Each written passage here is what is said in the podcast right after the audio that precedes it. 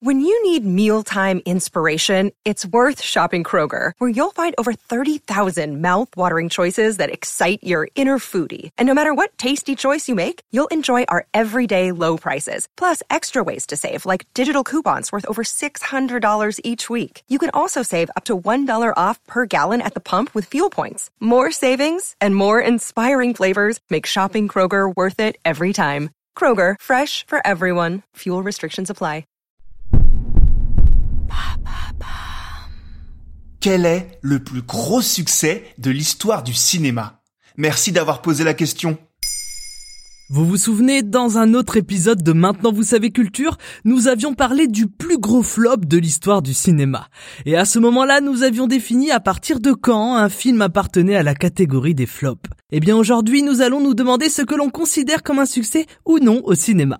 Alors vas-y, euh, pose-moi la question. Ah, alors à partir de quand Parle-t-on de succès au cinéma Voilà. Alors le problème avec cette question, c'est qu'elle est avant tout d'ordre philosophique. Je m'explique. Si l'on est un réalisateur débutant et que notre film est en adéquation avec ce que l'on voulait en faire au moment de sa sortie en salle, on peut parler de succès, de succès artistique. Si en plus ce film permet à ce réalisateur de continuer sa carrière, on peut alors parler d'un succès personnel. Et si la critique presse en sens ce long métrage, même si le public ne se déplace pas plus que ça pour aller le voir, là aussi on peut parler d'un succès, d'un succès critique.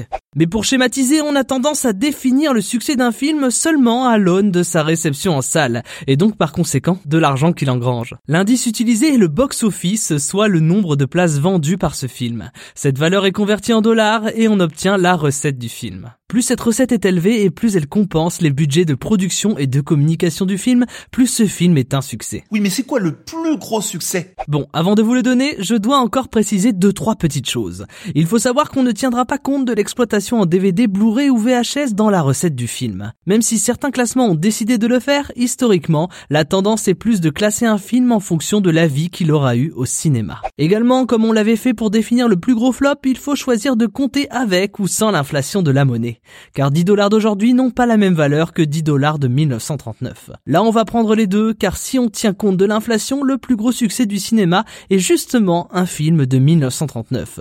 Et si l'on n'en tient pas compte, c'est un film de 2019.